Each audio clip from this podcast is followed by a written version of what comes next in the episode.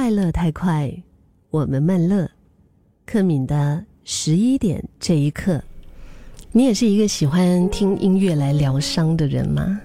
通过音乐累积了你很多的一些记忆、情感。流行歌曲也可以，或者是某一些就是你自己喜欢的歌曲也可以。我觉得歌曲有趣的就是可能。每一首歌都不能够完全描绘你的遭遇啊，但是它就是可以让人投射情绪上面的一个认同。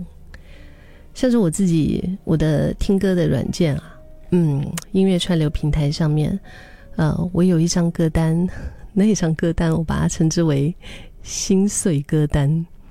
嗯，心碎歌单就是呃特别伤感的时候。在听着那一张歌单的时候，他每一句歌词好像唱出来的都是我心里面的一些，怎么说呢？一些嗯，苦涩也好，甜蜜也好，就是在那个旋律里面啊，我就我就会跟着那个旋律，然后咀嚼回我的那些苦涩跟甜蜜。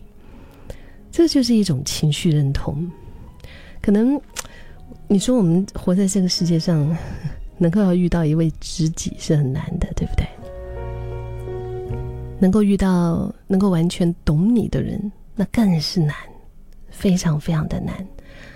那一些没有人能够了解的孤单，遭到背叛的一些痛楚，失恋的痛苦，啊，就是或者是你觉得说，哎，就是都不知道明天。人生没有明天，就是那种一点一点希望都没有。再努力，你也没有办法，呃，更进一步的一种窝囊的心情吧。但是在听歌曲的时候，就是那个歌曲非常神奇的，它可以在差异中找到一个情绪上面的一个点，让你有共鸣。不过是小小的失恋呐，不过是小小的失业，不过是小小的无力。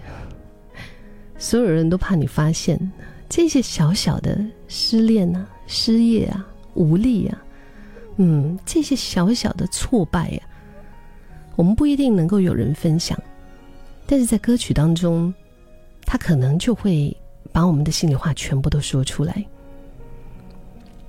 这些绝望的感觉，那生活当中就是可能你觉得说，哎呀，就是一再重复哈，你也不知道该怎么样，而且不一定能够让别人发现。哼 日本不是有一些人，我们常常看到在日剧里面呢，那个男主角他都已经被公司炒了鱿鱼，但是他还是每天啊穿着西装，打着领带，拿上他的公文包，然后就是准点出门去上班，开关引号的上班呢。因为他没有办法让他的家人知道他已经失业了，就哪怕是纸包不住火，可是就觉得哎，迟一天发现也好，一旦 人们发现的话，天下就乱了。因为一旦绝望啊，就会思考人生的意义，然后呢，你就会觉得哎，怎么办呢？就是那种锥心的痛啊。所以 事情不一定能够解决，但是我们可以听歌。我们可以唱歌，我们可以，你要跟着音乐风情万种，或者是大喊大叫，也可以是泪流满面，